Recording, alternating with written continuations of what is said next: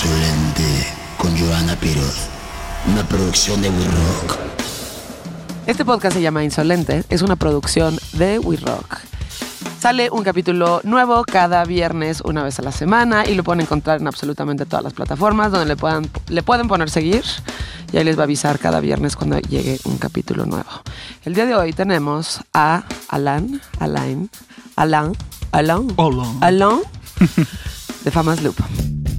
Tres veces nominados al Grammy Latino, Famas Loop es una de las bandas más originales y respetadas de la escena alternativa hispanoamericana.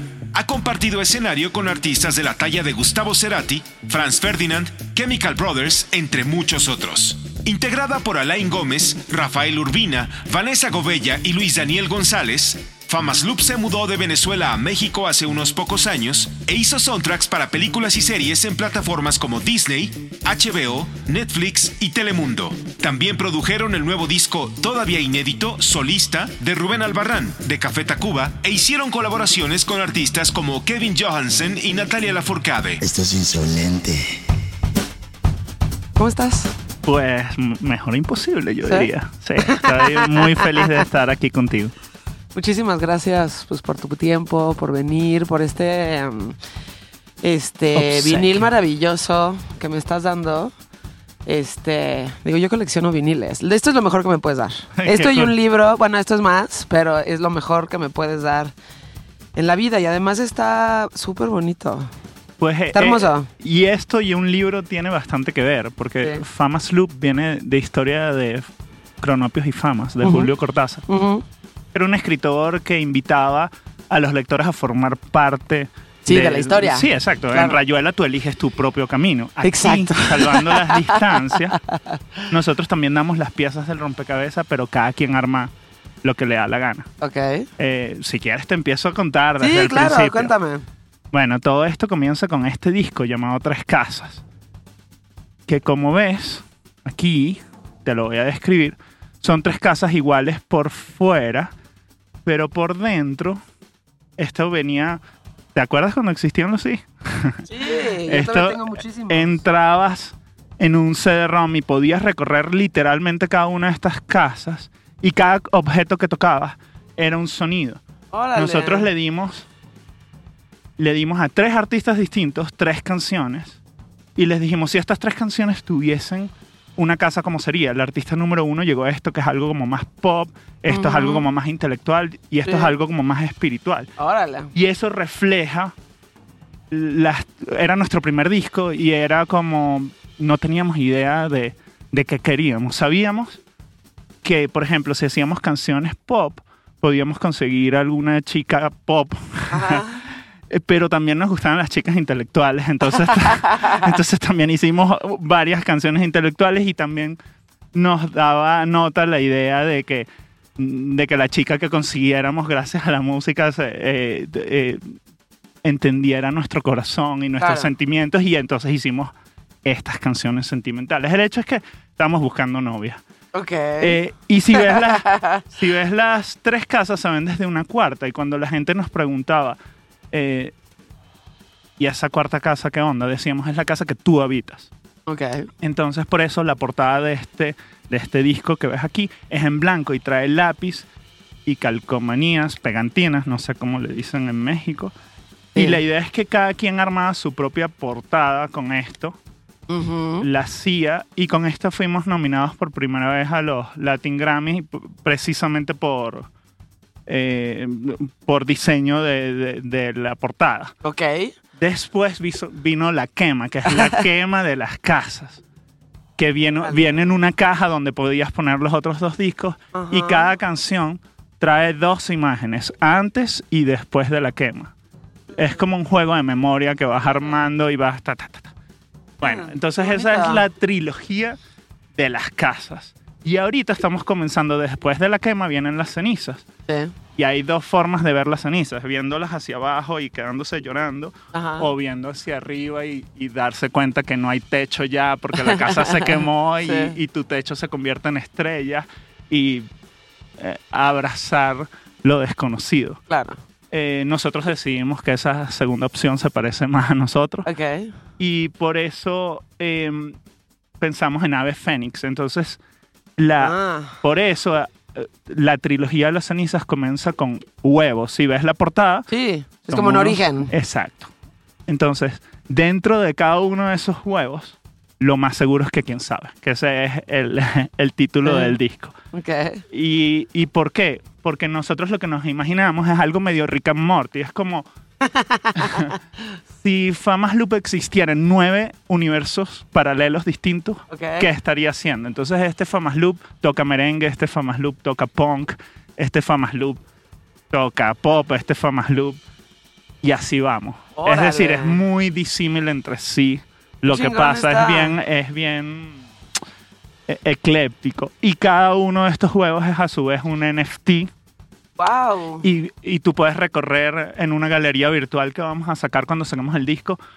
eh, puedes volar por este mar que ves y entrar dentro de cada uno de esos huevos y adentro escuchar la canción tanto en este en cuadrafónico. Es, es Sí, sí, bien sí. divertido. No, pues este, wow, o sea, le pusieron muchísimo empeño a como a la- toda la parte visual, a toda la parte artística de la música. Este, esto me recuerda este que es este el CD, ¿Mm? ¿no? En donde tú haces tu El propia CD portada, me recuerda un poco a Las Meninas, ¿no? De Velázquez que Wow, que sí que cuando tú estás viendo el cuadro, ¿no? Si te fijas en las reacciones de las personas que están dentro de ahí, que bueno, la más importante son las meninas, ¿no? Exacto. Este, se ve como que alguien entró al cuarto Exacto. y ellos están volteando Eh, eh, a ver Exactamente, esto es eso. y es tú eres parte del cuadro, o sea, la persona que está volteando a ver eres a ti. Entonces, este, ya sabes, como, como- me costó como mucho trabajo dar con eso, porque además hay una parte que es, es un reflejo Sí, y luego crees el- que son los reyes los que el- entran, sí. ajá, y como, bueno, el personaje principal para mí sí es Velázquez, Sí, ¿no? sí, que se ven en el Que se ve, que él mismo se está, ajá, que está ahí. Pero sí, tú formas parte de eso porque te están volteando a ver a ti. Es como Sí, si las tú. meninas están viendo a alguien que está entrando. Exactamente. Y la Sí, persona sí. que estás entrando eres tú. Entonces es eso, es como formar parte de, de- del arte conceptual del disco. Tal cual. Sí, Dalí decía que la diferencia entre un artista de segunda eh, que, que copia Ajá. y un artista de primera como él era que él roba. que él Claro. robaba. No, Sí, no, no sí, copia, sí. él roba. No, totalmente. Eso, esa, esa discusión creo que ha sido mm, muy relevante en estos, en estos, este, en estos tiempos, porque, mm, Porque ya todo está hecho. porque ya todo está hecho, porque ya todo Es está remezclado, rehecho, este, copiado, robado y demás. Ahora, eh, todo está en la forma en la que te lo robas y todo está en la forma en la que lo rehaces, totalmente. Duchamp. Ya, ajá, exacto. Ese es realmente el reto, ¿no? Este, 100%. cómo, cómo, to- cómo tomas ciertas cosas que, que las puedes rehacer y demás. Este, Kanye West, por poner un ejemplo, Sí, claro. es el maestro de robarse absolutamente todo, pero de hacer versiones increíbles Claro. con lo que él toma, que no estaría fácil. Cerati. eh, Eh, Cerati sí, sí. tiene m- montones de, de temas que son, que son sampleados. Claro, y nadie sabe Sí, nadie que sabe. toda su voz y todo su estilo es de Spinetta, Exacto. ¿no? exacto. Entonces, que él o sea, mismo lo dice, sí. Sí, él lo- mismo lo dice, nomás que pues Spinetta y Pescado Rabioso nunca fueron tan populares en el resto de América, ¿no? Soda Stereo sí, pero, escuchas a Spinetta, dices, esto es totalmente Gustavo Sí, sí, Cerati, sí, claro. ¿no? Que es increíble, igual, este, pero el perderle el miedo a, mm, a tomar, a robar, a remezclar, pero lo que tienes que hacer, y creo que ahí es donde estás, donde o rindes un tributo o haces una grosería, Exacto. es en la forma en la que tú reinterpretas ese arte. Por eso. O Exacto. copias o robas. Exacto. Ahora gente que roba para hacer porquerías, Exacto. ¿no? Totalmente. Y creo que ahí es donde se define el artista. O sea, cómo tomas eso y cómo lo redefines, ¿no? Este. Hay gente creo que igual un poco más clavada en tiempos anteriores, donde dicen, por ejemplo, Led Zeppelin es este de, pues güey, se robaron todo. Sí, pero fíjate, re- y rehicieron cosas y las llevaron a un extremo que eran como imposibles para cualquier otra banda, por un lado. 100%. Eh, y por otro lado, cuando gente les robó a ellos cosas, ellos nunca dijeron absolutamente nada, ¿sabes? O sea, Ladrón que roba, ladrón. Exacto, no puedes hacer absolutamente nada. Muy al contrario de los Rolling Stones que sí le cobraron una fortuna de Verve Sí, por Verve. Este, pero sí fue Por tal cual, samplear por uno- samplear uno, unos violines, que si escuchas la canción original de los Rolling Stones sí es como tal cual. Y es como Sí, la parte más sí, pero importante de pregunta- Bittersweet Symphony. Sí, pero ¿no? la pregunta importante es, eh, ¿Bittersweet Symphony eh, eh, vale la pena que exista o no? Y Sí. para mí la respuesta es sí, claro Sí, que vale claro la que pena que, sí. exista supuesto independientemente que de la canción de los Rolling Stones. Exacto, pero güey, los arruinaron en esa demanda. Sí, yo lo sé. Es la, es la canción más famosa de ellas y todos los royalties Exacto, se van para los exacto, Rolling para los Stones. Rolling Stones. Cuando pasó lo mismo con, o ha pasado lo mismo con Led Zeppelin, ellos decidieron quedarse callados y no hacer absolutamente nada. Me parece lo más congruente, la verdad. Pero yo creo que es, depende de cada persona y depende de lo que quiera hacer. Pero sí, reinterpretar es de las cosas más difíciles también que puedes hacer independientemente de que ya exista eso, ¿no? Yo creo que la, la clave está copiarse tantas cosas a la vez o robarse tantas cosas a la vez que, que lo, lo que salga nuevo eh, no, no tenga un dedo de una cosa, un brazo de otra. Un, y, y- y, eh, por ejemplo, en el caso de Famas Loop es lo que pasa. Robamos mucho, Ajá. pero robamos para una sola cosa muchas cosas a la vez. Ok. Eh, y entonces no, no de, de un robo tan disímil como, qué sé yo, eh, Simón Díaz hasta, hasta una canción de salsa, pasando por una canción de punk, pasando por una canción de electrónica, pues sale algo bastante particular nuevo, una reinterpretación. Exacto, sí, y este, creo que estamos re- reposicionando la postura de las personas en relación a cómo es esta parte de, de robar o plagiar o este o de tomar ciertas cosas para reinterpretarlas y demás. Y creo que estamos como medio cambiando la forma en la que vemos esto, ¿no? O sea, antes hubiera sido plagio. Creo que las bandas anteriores o las generaciones anteriores dicen eso y hoy estamos en un punto donde decimos, pues sí, pero ¿para qué? ¿O cómo lo vas a usar? Eh, eh, para mí esa es la clave. Que sí. valga la pena el robo. Sí, exacto, que valga la pena el robo y que hagan algo este, que sea enaltecedor a lo que era originalmente, ¿no? Y esta parte del huevo me parece, o sea, Es maravillosa. un robo de los huevos de Pascua, si lo quieres ver así. Sí, sí, sí, de sí, hecho, sí, sí. eh, eh, aquí que entró Rodrigo a cabina, estamos planeando llenar la ciudad de huevos de estos. Y, y dentro de cada uno de ellos tener eh, premios y, y- y que te ganes cosas y que te ganes discos, que te ganes tenis. Ahí vamos a ver que- con quién nos unimos para, para llenar toda la ciudad de México de huevos. Ah, sí, puta. Sí. Fíjate que la Pascua es- es súper bonita, es padre, es increíble, ¿no? Era de las pocas cosas que disfrutaba cuando estaba chavita. O sea, eso y Halloween. La Pascua era como de, güey, voy a ir a buscar Exacto. huevos que quién sabe qué traigan adentro. La parte de como la parte sorpresa del huevo Kinder creo que tiene que ver con eso. O sea, el 100%. chocolate te vale madres. El chocolate no es lo que vas a encontrar adentro, lo que te entusiasma y lo que vas a abrir y lo que vas a descubrir y no saber qué está ahí adentro. O más reciente, la búsqueda de Pokémones. eh, eh, Ah, con, claro. con Sí, los sí, sí. celulares. Exacto. Era Es estar ahí buscando, este, pues sí, buscando cosas. tesoros. Exacto. Y tienes, Viene en nuestro ADN. sí, y tienes, este, es que justo les iba a decir que dejaran la puerta abierta. Es que hace un chingo de frío acá adentro, pero no podemos dejar de poner eso. Entonces mejor nada más dejarla abierta. Sí. Así además entra el Pepe y demás. Tenemos que poner el aire acondicionado aquí, que está muy bien, pero de repente yo me congelo porque no estoy tan Claro. acostumbrada a eso. Pero fíjate, estaba... Yo propongo que todos, todos Sí. te demos un abrazo colectivo y, y que Pero sí, se puede quedar, este, se puede quedar abierto porque de todas maneras somos los únicos que estamos ahorita en el estudio. Eh, el arte del, del disco, o sea, esto me parece maravilloso porque es como si fueran dimensiones completamente diferentes sobrepuestas, que es algo que en lo que he estado metida mucho últimamente como leyendo. Eh, vi una teoría del tiempo Ay, me si nos metemos en eso, Sí, este sí, podcast no va a terminar, además, te lo ya prometo. sé, no va a terminar. Y últimamente fan. creo que toda la gente que visita aquí, como que yo no sé si soy yo o el universo No, se alinea para este tipo de cosas. Sí, Pero, güey, terminamos hablando de alienígenas y de teorías del tiempo. Bueno, la última vez que ya como que voy a hacer un podcast que no sea de música y que sea como de teorías de conspiración. Pero fíjate, esta, esta parte de, de la teoría del tiempo me parece bien chingona y me parece, me hace mucho más sentido que la teoría original que tenemos nosotros los humanos, que es completamente lineal, ¿no?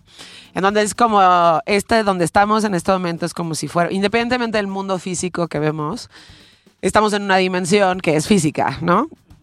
Entonces, este, el mundo es como una cebolla y todas estas otras capas están como sobrepuestas, pero unidas al mismo tiempo. Entonces, nuestro, o sea, como que nuestro físico y nuestro, donde estamos en este momento nos da para vivir en esta, pero al mismo tiempo están sobrepuestas todas estas otras líneas del tiempo y todas estas dimensiones y todas estas realidades. Entonces, todo está existiendo al mismo tiempo, todo está pasando al mismo tiempo, ¿no?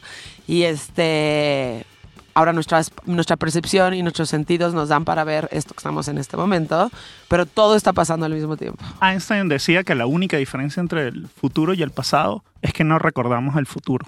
Es la Sí. única diferencia. Y a veces sí. Desde, de- desde el punto de vista físico, Claro. no hay ninguna diferencia. Al- eh, después del Big Bang, eh, se crea el espacio-tiempo y, y- y- y hay que entender que es espacio-tiempo, no es espacio solamente. Sí. Es decir, se creó no solo todo el espacio que podemos recorrer, sino todo el tiempo que podemos recorrer, incluyendo el futuro. Exacto. Entonces, eso da posibilidades muy locas, tan locas como, por ejemplo, el origen del universo, el origen del Big Bang, que Sí. tanto estamos buscando, tal vez está en el futuro.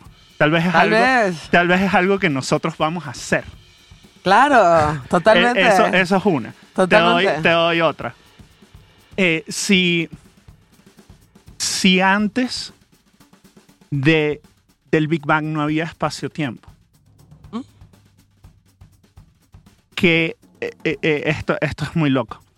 si antes del Big Bang no había espacio-tiempo, pensar en un antes del Big Bang, Ajá. que, que todo el mundo se pregunta, ok, Big Bang, Sí, ¿y qué pasó, Origen de la qué historia. pasó antes? claro. Entonces, la cosa es, si se creó el espacio-tiempo, tal vez el tiempo es una propiedad de este universo. Entonces, un antes del Big Bang sería una contradicción. Sí. Sería, sería como de tratar de pegar un grito en la luna. Como en la luna no hay aire, Sí. las ondas no pueden transmitirse Ajá. y, y claro. no. Entonces, como el tiempo tal vez es una propiedad del universo, entonces antes del tiempo no puede existir. Claro. Y es un poco lo que pasa con el huevo. Exacto, Es eso. que vino antes. Que estuvo antes o después. Y nunca vas a terminar. Y a lo mejor los dos al mismo tiempo. Y sabes, que- ¿Sabes? Que, Einstein eh, trató de quedar en una secundaria en Zurich Ujú, eh, porque estaba eh, no tenía un peso. ujú. Y, y explicó en una secundaria, y explicó en su examen de admisión como profesor, explicó su teoría de E igual a mc cuadrado. Y no quedó. No mames. No, porque digo, a ver, ahora también hay muchas. Así como hay muchísimas personas o seres o mentes o lo que sea que están, este. Que creo que son su mayoría, ¿no? Por lo menos, por lo menos aquí donde estamos nosotros. Que son como estas personas completamente perdidas que están como buscando por dónde ir y a ver quién les dice y por eso hay religiones y puta, yo más o menos creo en esto. No mames, yo nací en México, entonces me tocó esto y no tengo de otra, ya sabes. Así como existe muchísima gente que necesita que les digan lo que tienen que creer, lo que tienen que saber, lo que tienen que escuchar, cómo se tienen que vestir, todo esto. También hay mentes brillantes que están mucho más adelantadas, o sea, están mucho Claro. más adelantadas a su época. Y obviamente son los locos, son Claro. las personas que dices, güey, o sea, digo, digo, no en ese sentido como objetivo, ¿no? O sea, no estoy hablando de la loca que dice que habla No, alienígena y entiendo salió en, en la tele. O sea, este, como estas personas que están muy adelantadas a su tiempo y que justo, pues cuando empiezan a hablar y a decir este tipo de cosas así es como de, güey, este güey, ¿qué hace? O sea, ¿de qué está Claro. hablando? ¿Y Eh, qué está pasando Implica aquí? que el tiempo es relativo, lo cual es una locura. Exacto. En- y, en su y época, también porque- implica que, o sea, que muchas veces nosotros como humanos o mentes, lo que sea, pues no estamos preparados para todo lo que vienen que soltar, ¿sabes? Entonces están todas estas ideas en el universo que las van soltando poco a poco, la gente algunas las van agarrando, él fue una de ellas, ¿no? Como existe esto en el universo, yo lo voy a bajar y lo voy a poner de manera tangible, igual que pasó con este con el foco, con la electricidad y con todo lo que conocemos, están estas ideas en el universo y la gente las va bajando. Esto le pasó Yo a él. exactamente lo mismo.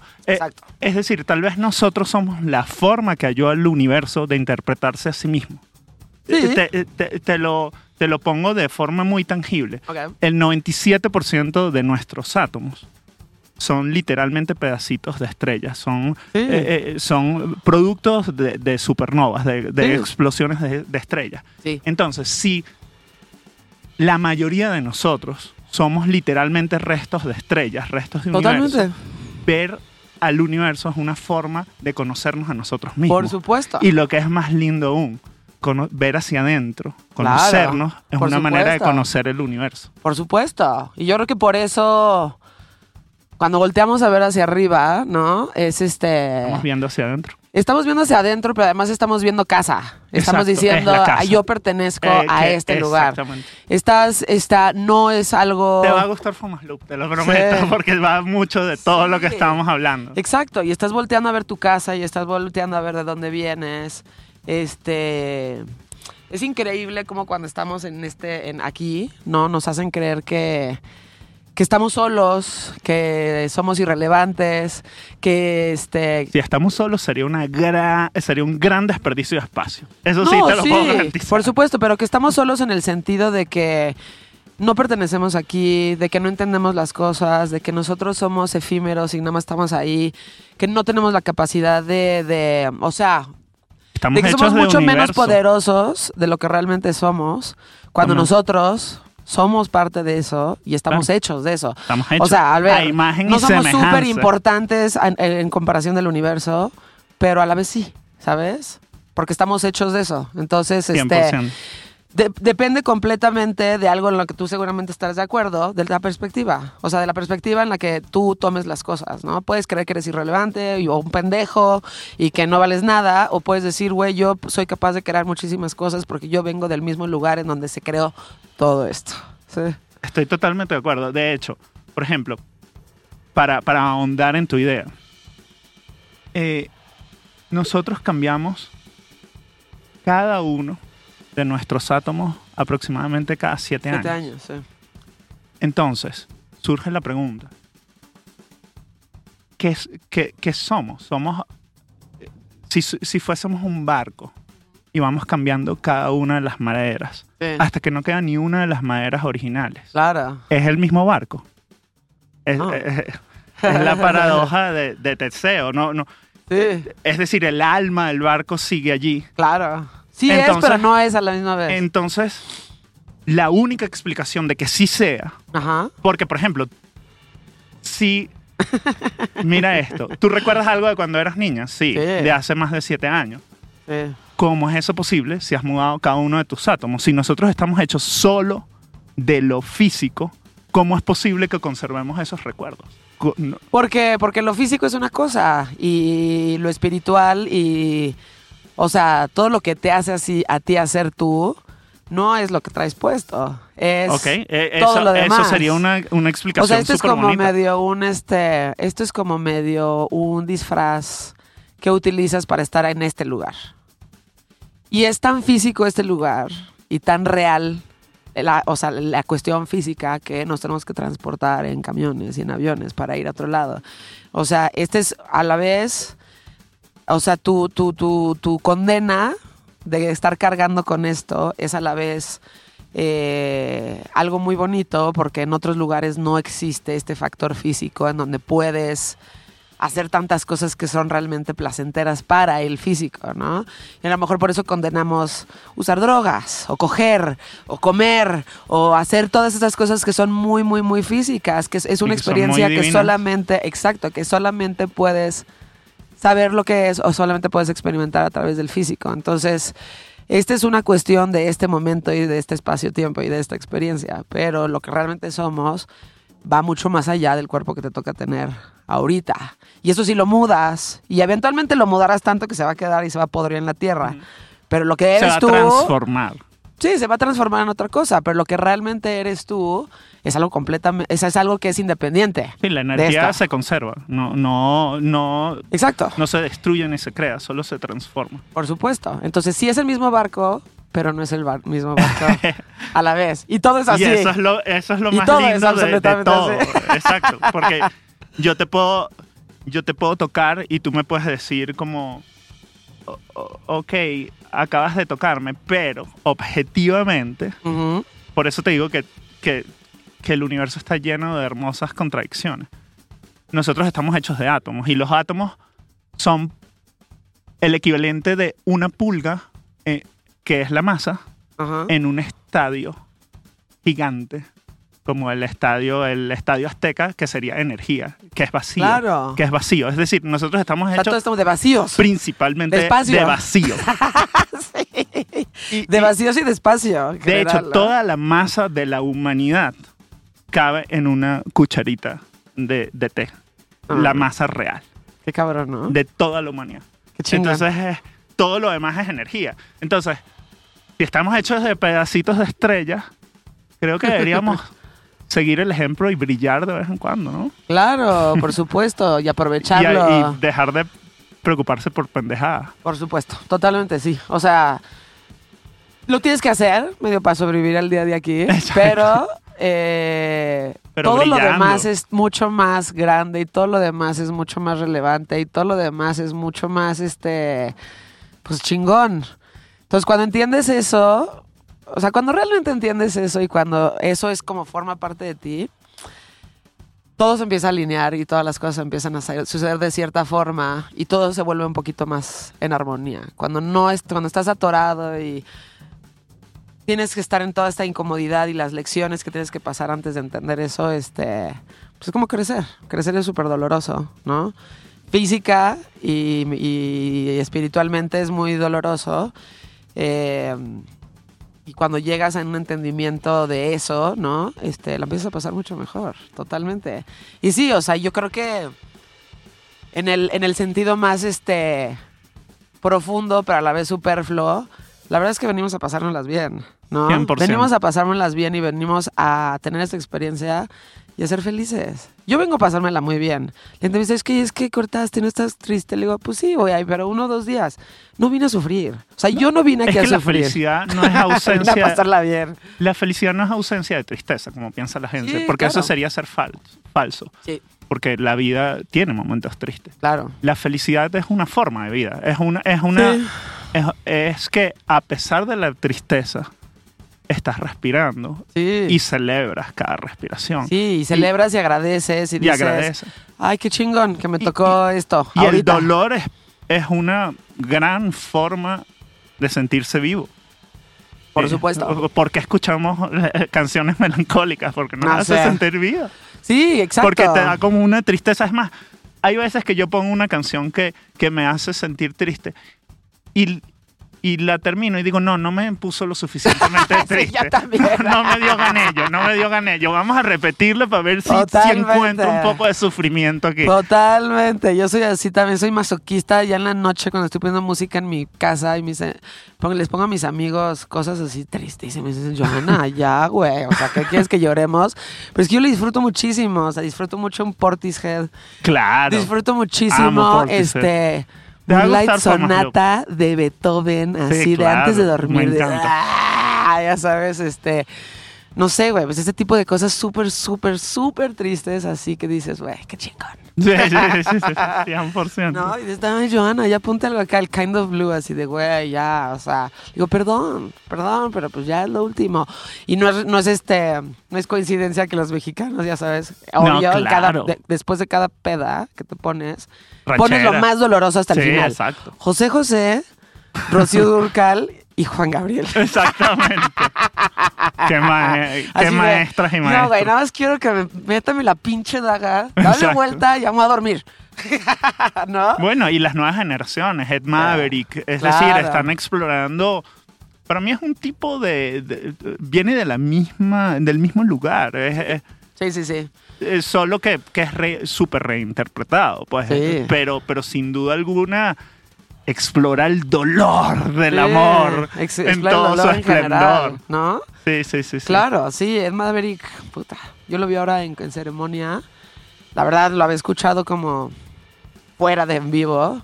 Y me pareció que increíble, me pareció increíble todo. O sea, este, a la guitarra, cómo Es suena. demasiado auténtico. Es demasiado es, auténtico. genuino.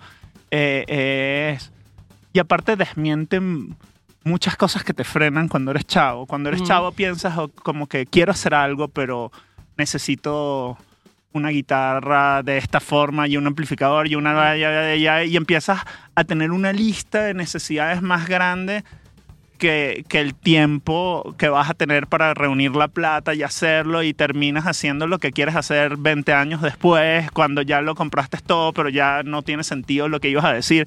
Sí. En cambio, este chavo agarró una guitarra, guitarra. desafinada que encontró en casa de su abuelo. Estoy Sí. obviamente Exagerando. suponiendo. Sí. No, sí, pero sí, Pero es como es- una guitarra Y- y- suelta. Y expre- ¿no? expresó, porque Sí. al final expresión es expresión hacia afuera. Y Sí. lo que él tenía adentro lo sacó muy bien. Exacto. Y, y- y- y la gente identifica cuando, cuando la cosa es real y cuando no. Puta, eso 100%. La gente identifica. La gente que sabe identificar también, porque it takes one to know one, ya sabes. Pero Pero, es que sí, lo- yo lo- sí en general sí, sí se dan cuenta. Es como cuando, como cuando te das cuenta que alguien está muy necesitado de amistad o de Sí. atención. O te das cuenta de que alguien tiene una mm, seguridad apabullante y no sabes por qué.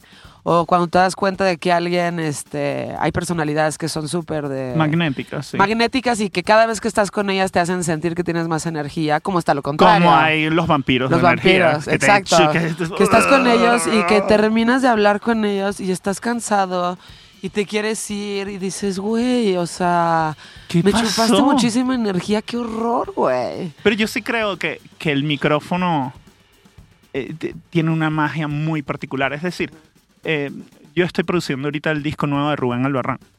Y cada vez que, que grabamos, él prende un incienso, hace todo Sí. un ritual. Y, y, y, si, y si yo no estuviera en la misma frecuencia, le preguntaría, güey? ¿para qué vas a prender el incienso si el incienso no se va a escuchar? Pero de cierta forma, te lo juro que el incienso se escucha. Aunque, Ok. aunque no se escuche, Ok, Aunque sí, no es, algo- es, suene. es energético. Aunque no suene, Totalmente. lo que pasó en ese lugar, Sí, totalmente. la gente sin, sin saberlo lo conmueve de una forma distinta.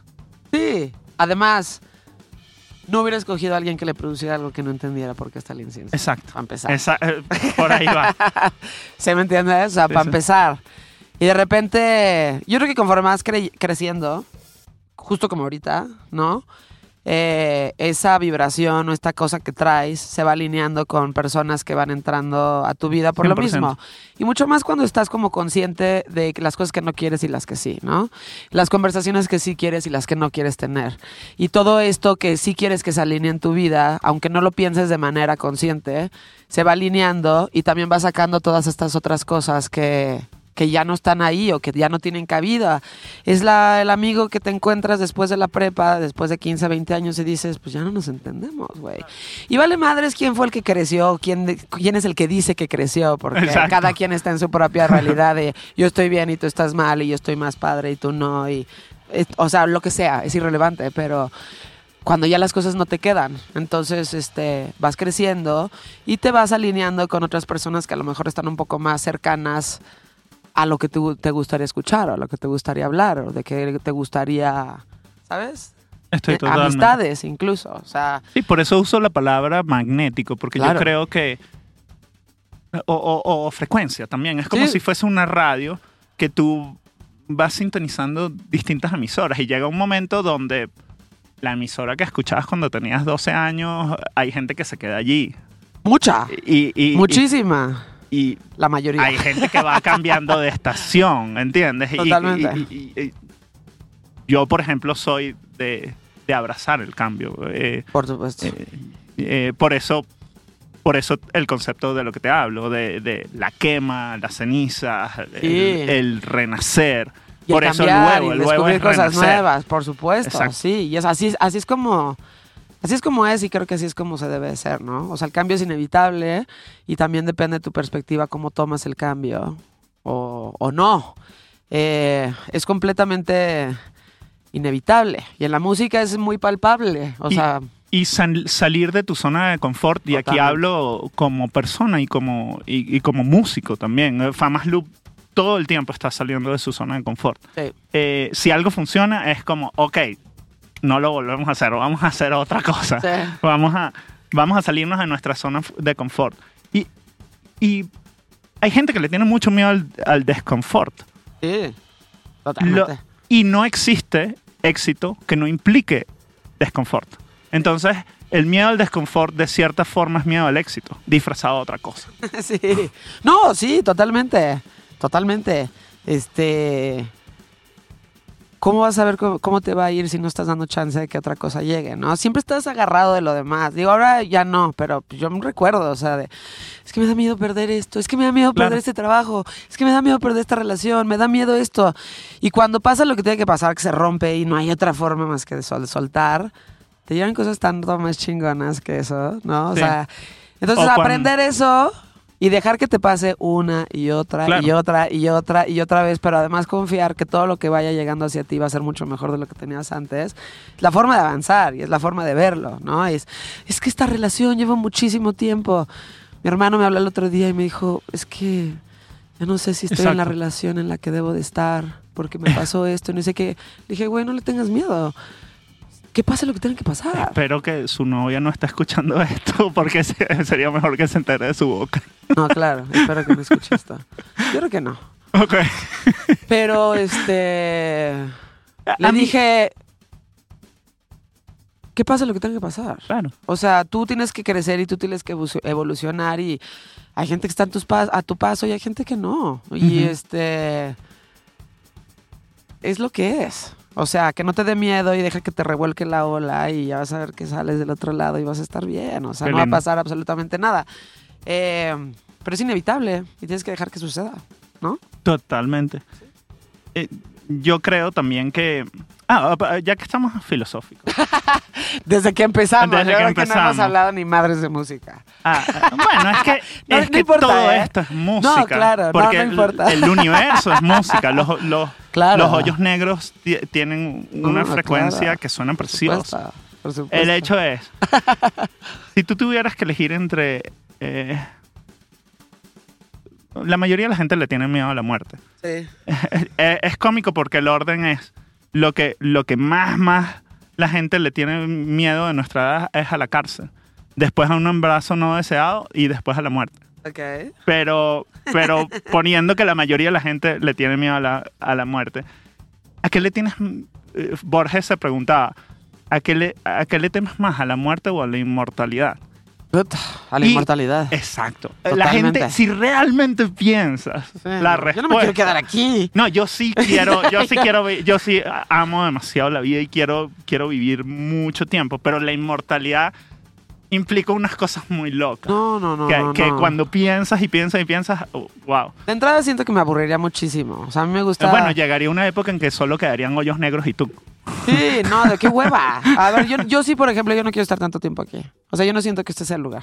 Yo no siento que esto sea el lugar en donde, en donde debería de estar. No siento que este sea el lugar ideal. Es una bonita experiencia. Es muy dura. Este, pero este no siento que sea el lugar para mí. Este, no quiero estar tanto tiempo aquí. Ojalá legalicen la eutanasia en algún punto de la historia de mi vida. ya sabes. Este, no le tengo miedo a la muerte para nada. Le tengo miedo a no ser capaz de valerme por mí misma al final de mi vida. Claro. A eso sí le tengo miedo. Por Le tengo eso, miedo por de eso depender la de alguien eutanasia- más. Por eso la eutanasia tiene total sentido. Exacto. No quiero que nadie me cuide. No quiero que nadie me cambie el pañal. Ojalá me muera en los últimos días de mi, o sea, de ser una persona como independiente, ¿sabes? Eso me da miedo. Me da miedo eh, el día que tengo que aceptar realmente que mi papá y mi mamá se van a morir. A eso me da miedo. Exacto. Este, pero a morirme, puta, para nada. Al contrario, siento que va a ser algo muy chingón.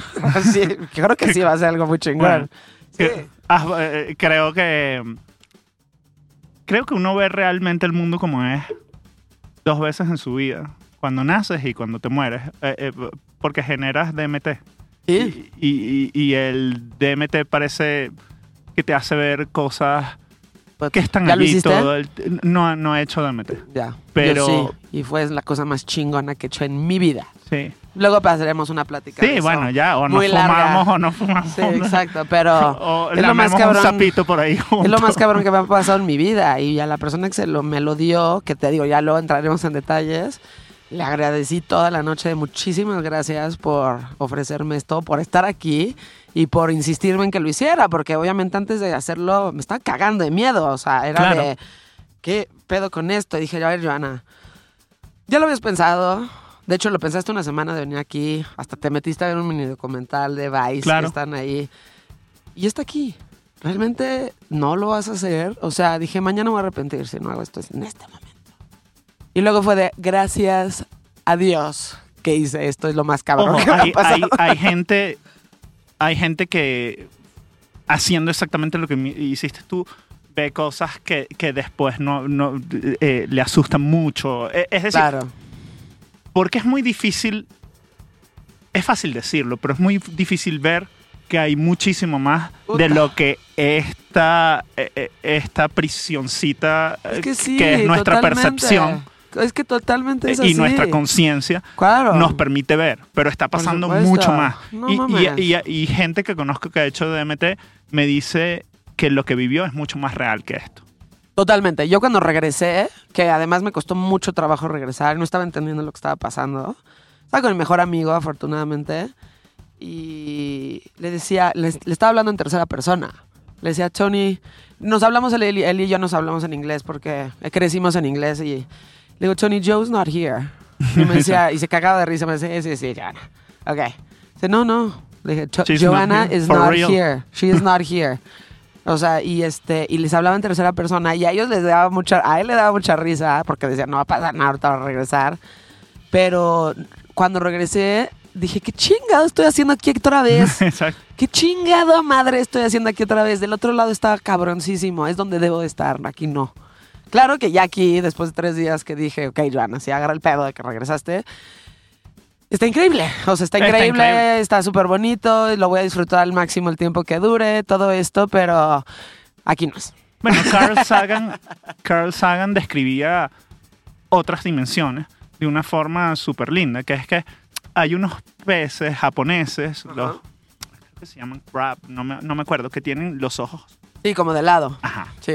Entonces, si tú estás enfrente de ese pez Mm. y ellos no... Literalmente para ellos no No existes. existes, Si claro. tú estás arriba de ese pez, literalmente no para ellos no existes, aunque tú existas. Claro, Si tú te pones, si tú te paras al lado de ese pez, tu existencia es una suela de zapato Sí, para ellos. claro. Pero eso quiere decir que tú no existas. No, es No. simplemente que ellos no, te tienen, ven. no te pueden ver porque su, su dimensionalidad llega hasta allí. Exacto, Y exactamente. es posible que, que, por ejemplo, cuando dicen eh, que, que, no, que estamos solos en el universo, eh, o, o- o que donde la paradoja de Fermi, do- eh, ¿dónde está? ¿Dónde están eh, los otros seres?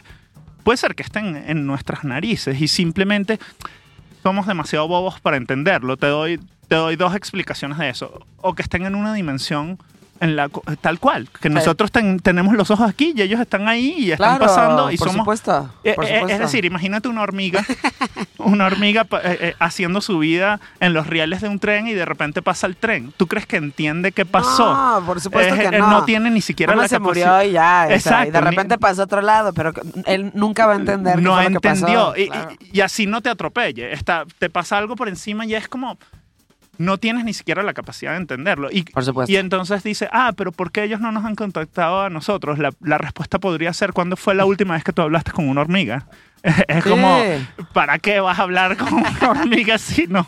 Sí, y además, este, digo, qué bueno que entramos en esto porque vi que eh, un video suyo se volvió viral mientras estaban en la pandemia y estaba cada quien en su casa haciendo música y están armando una canción. Y se volvió a viral su video porque pasó un ovni atrás. Bueno, lo que creemos que es un ovni. Que creo que sí, porque no mames, qué chingados era esa madre, que era una luz que tal cual hace como un este movimiento vertical. O sea, está así y de repente se va hacia arriba, tal cual, y se desaparece. ¿Sí? Para mí, para mí es un fenómeno meteorológico. Y te, y- te doy mi, mi razonamiento. Eh, ¿Sabes cuál es el porcentaje de vista de ovni entre los astrónomos? Es 0.000001. Y entonces te puedes preguntar, ¿por qué si ellos están viendo todo el tiempo hacia arriba, ellos no ven ovnis, en cambio la gente normal ve ovnis a cada rato? Eh, Es decir, por lo menos el porcentaje es infinitamente más alto. Sí, sí, sí. Entonces, la respuesta que yo consigo más lógica es porque ellos entienden qué están viendo. Eh, eh, es decir, yo después de que vi esa luz, Ajá. pensé, eh, em- empecé a investigar y hay muchas explicaciones. Eh, se puede, eh, hay una cosa llamada red, red sprite, algo así, que podría ser.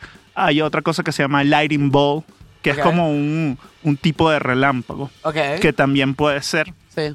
Esa noche, bueno, eh, eh, era una de esas noches, eh, ¿sabes? Cuando hay una tormenta loca Ah, de esas que, Sí, que sí, pasan sí. en Ciudad de México. Ya, ya, era una de esas Ah, noches. Era-. Pero ojo, se vio en toda la ciudad y la gente se... se- eh, sí, eh, sí. Yo feliz, porque hablaron de Famas Loop en Japón, literalmente nos llamaron de National Geographic, nos en serio ha sido una locura. Qué chingón. o sea, sea lo que sea que haya Singapur, sido, Fue divertido. está, está, está divertidísimo. Ahora. Y si fue un ovni, Ajá.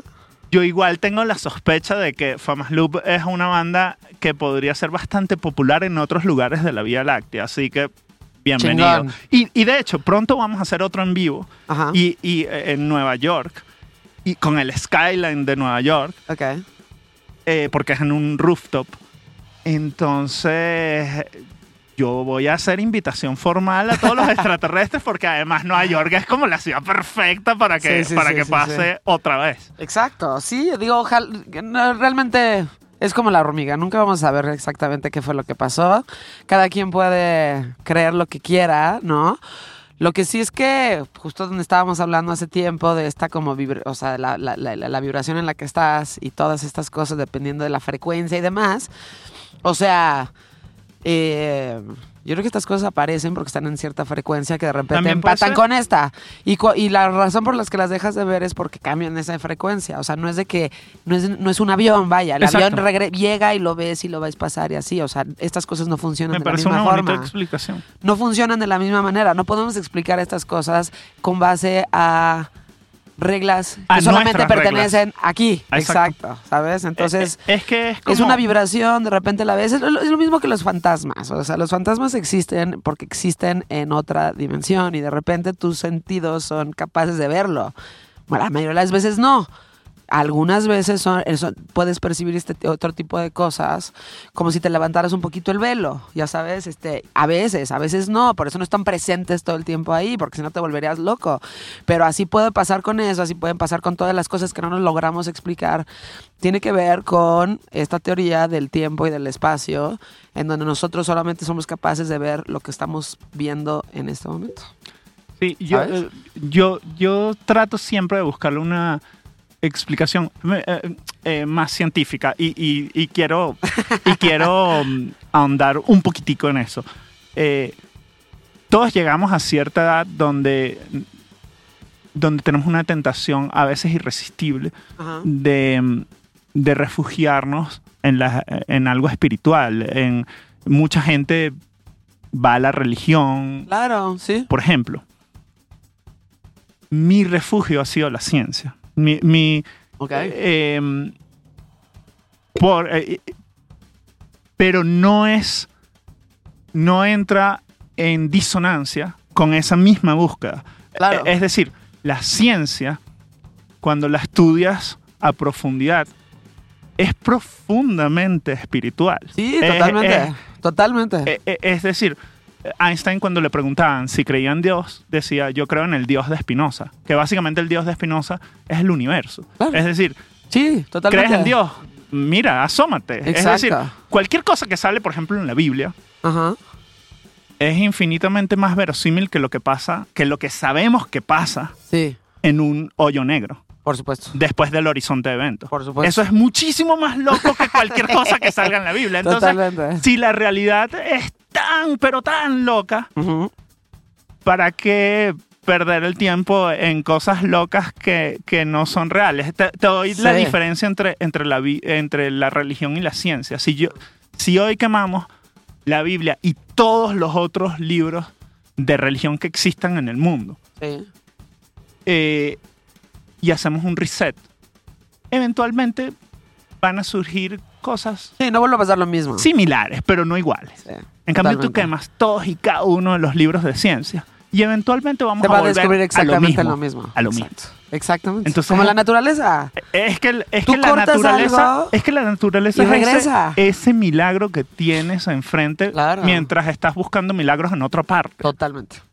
Y, tú, y, y- y- y cuando hablan del fin del mundo, no están hablando del fin del mundo como lo conocemos. Exacto. Es el fin de la humanidad, que eso es lo mejor que le podría pasar a este planeta. Pero, Ah, no estoy de acuerdo. Yo, yo soy humanista. Yo amo, ¿sí? amo yo la no humanidad. tanto. Pero la naturaleza está ahí, los océanos están ahí. O sea, el- el- el- la Tierra, que es un ser vivo, existe ahí y siempre va a encontrar la manera de hacer cabida y de decir, o sea, nosotros somos Exacto. como pulgas Claro, que se quitan así de Tal- la tierra tal Exacto. vez Nada más, nada necesitaba más se, al humano se sacude solamente- tantita y Sí, ya. sí, sí. Pero eso va a regresar, eso va a estar ahí siempre y siempre va a ser mucho más fuerte que nosotros. la, la Tierra tal vez necesitaba al humano porque para un plan futuro que tiene necesitaba plástico. pero, pero, pero pensar que la Tierra, que lleva 4.500 millones de años aquí, eh, nosotros la vamos a destruir a ella. eh, eh, eh, eh, hay que ser conservacionistas por nosotros mismos, no por Sí, la Tierra. la Tierra se las va a arreglar. Sí, la tierra se las va a arreglar, es por nosotros. Porque, porque- ninguna persona pensante podría cagar donde come o donde vive. Exacto. O sea, ¿qué persona destruye el lugar en donde vive? Es, es, es, es, es inimaginable, ¿no? Es Totalmente. increíble. Como este autosabotaje que no te das cuenta que, pues sí, estás mordiendo la mano que te da de comer, Totalmente. ¿no? Pero el dueño del perrito, que somos nosotros, el perrito, Sí. el dueño es la tierra. No Sí, es que no, no, es al claro, revés, no es que la tierra es nuestro perrito, Por es total y absolutamente al Exacto. revés. Y, y- y cuando mencionas la tierra como un ser vivo, yo muchas, sabes que la, tec- la tecnología es, es indivisible de, de, de, de algo, de un dios, si tú, si tú no conoces esa tecnología. Es decir, si yo voy a 1492 con este ce- ce- celular, soy Dios. Claro. Literalmente. Sí. Literalmente. Sí. Eh, Y, y- y voy con una, qué sé yo, con, con un carro y soy el...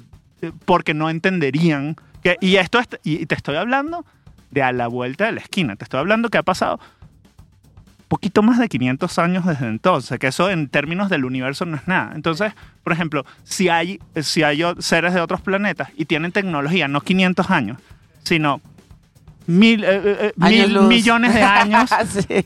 más avanzadas que nosotros, para nosotros serían dioses. Por supuesto. Eh, de hecho, tal vez llega un punto donde, así como la tecnología es indivisible, es, irreconocible de la magia para quien no conoce, para quien está por debajo tecnológicamente, tal vez la eh, llega un punto en que avanza, en que es irreconocible de fenómenos que nosotros creemos naturales. Sí.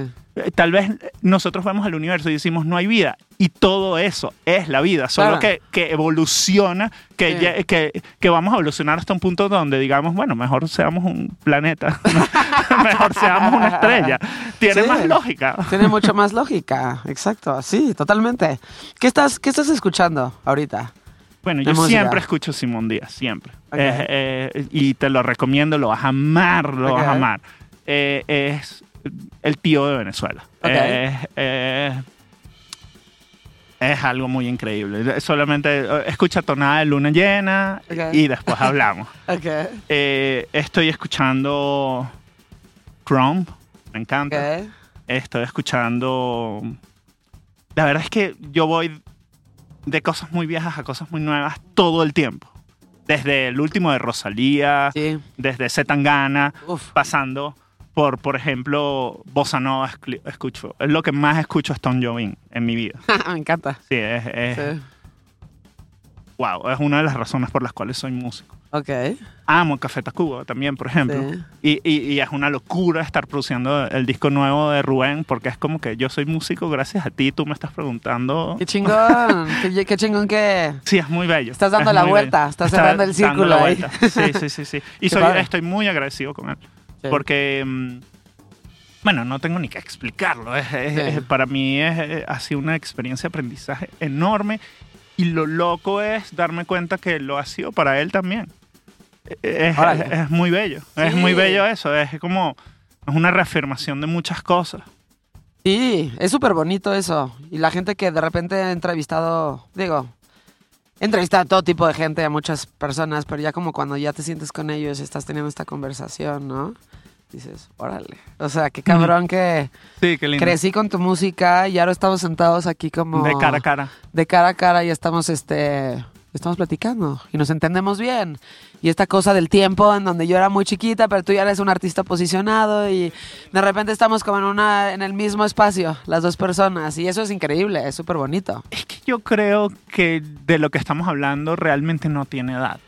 Ni tiene, Sí, sí, sí. ni tiene es- un status quo tan, tan pendejo como, como el que es- suele verse. Es que eh, todo, todo va desde, desde un desde la definición de éxito. Para la mayoría de la gente persigue el éxito de, los, de lo que los demás creen que es éxito. No el éxito De lo que significaría para ti. Exacto. como La persona. mayoría de la gente no se sienta a pensar ¿Qué qué es éxito para, mí. No, Claro. no, no qué es el éxito. en- El éxito en sí mismo Sí, totalmente. no existe.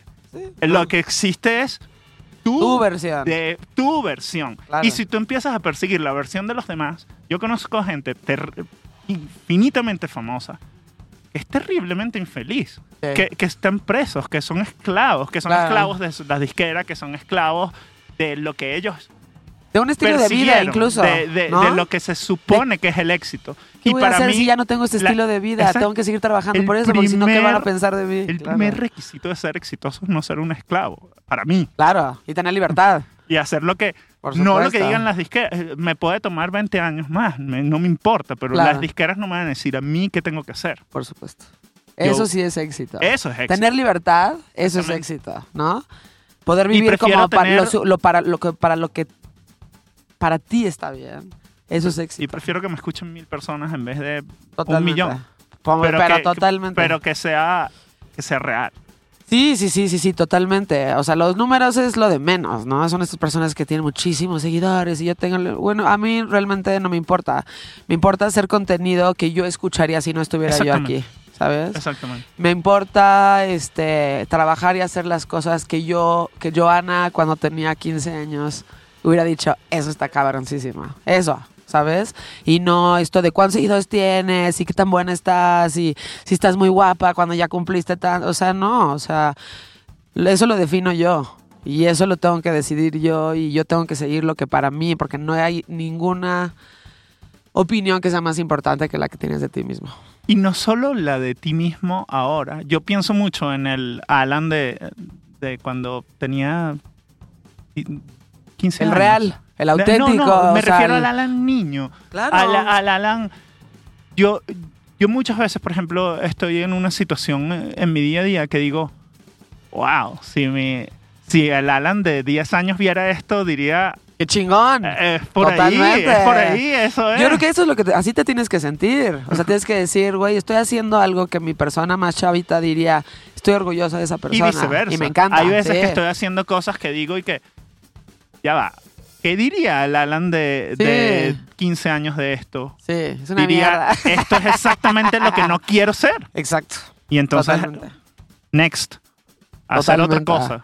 Hacer y aceptando las, con- las consecuencias que traigan, no importa. Muy bien. Porque es que al final, cada vez que yo me preocupo, busco la foto eh, que tomó el Voyager justo antes de salir del sistema solar, donde eh, eh, que Carl Sagan escribió un poema llamado Pale Blue, Dead- Blue Dot, Pale Ajá. Blue Dot, eh, que es en base a esa foto. Y en esa foto nos vemos como un granito de arena, literalmente. Sí. Y entonces, cuando veo esa foto, de la Tierra entera, de la nave espacial en la que vivimos, que desde apenas el sistema solar, que es, que es nada en comparación a la Vía Láctea, que es nada en comparación al clúster de galaxias en la que estamos, y así puedes seguir, eh, pues dices, cualquier decisión que tome por mi bien, hay que hacerla. eh, Y cualquier decisión que tenga miedo es como, estoy flotando en una nave espacial en medio del espacio. No importa No nada. importa. Eh, eh, nada porque- es tan en serio. Porque, exacto, es poco. no- yo no confío en la gente Que se toma no mucho las cosas tiene, en serio. que no tiene sentido del humor, porque Claro. me parecen poco serias, en verdad. Es como. al final, eh, nada importa o todo importa, son dos caras de una misma moneda. Sí, claro. Es exactamente lo mismo. Es exactamente lo Y- mismo, sí. Y como es exactamente lo mismo, puedes jugar con eso cuando te conviene. ¿Entiendes? Claro. Cuando, cuando vayas a renunciar de un trabajo que, que te paga bien, pero te... Pero estás miserable. Estás miserable, dices, nada importa. Usas, volteas la moneda y ya. Exactamente. Es la misma moneda. Es la misma moneda. ¿Qué viene? ¿Qué viene para Famas Loop?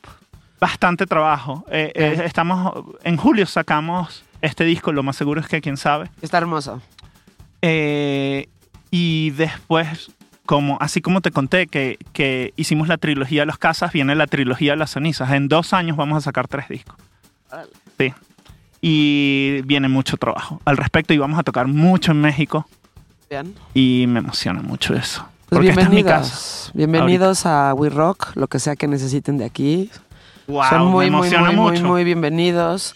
Y muchas gracias por tu tiempo. Me encanta porque aquí, digo, somos una casa de música. Yo me dedico a la música. Y siempre hablamos de música. Pero justo hacemos este podcast porque lo que no queremos cuando invitamos a alguien es como a huevo hablar de música, ¿no? ¿Sabes? O sea, Yo se tiene que hablar de lo que se tiene que hablar. Yo odio Y si eso es de mismo. teorías de conspiración alienígenas y dimensiones desconocidas, que así sea. Yo creo que, el- que hoy en día la gente se enamora más de la persona Claro. que, que, del, que de la gente de ventas, ¿entiendes? Por Eh, supuesto. No, además tu disco lo van a escuchar. Todas estas como cosas que deben de saber seguramente las van a encontrar en internet. Yo como que tengo medio una regla ahí como de no le preguntes nada que pueda encontrar la gente en general en internet. O sea, Totalmente. trae algo más a la mesa. Porque todo lo eso. Todo lo demás lo van a hacer los demás periodistas. Entonces mejor platica bien con esa persona. Te agradezco por eso, po- porque la verdad son pocas las entrevistas que son así. Ajá. Y, y, y son, para mí, las únicas que importan. Las Yo demás también, eh, yo creo quedan que en el es. olvido.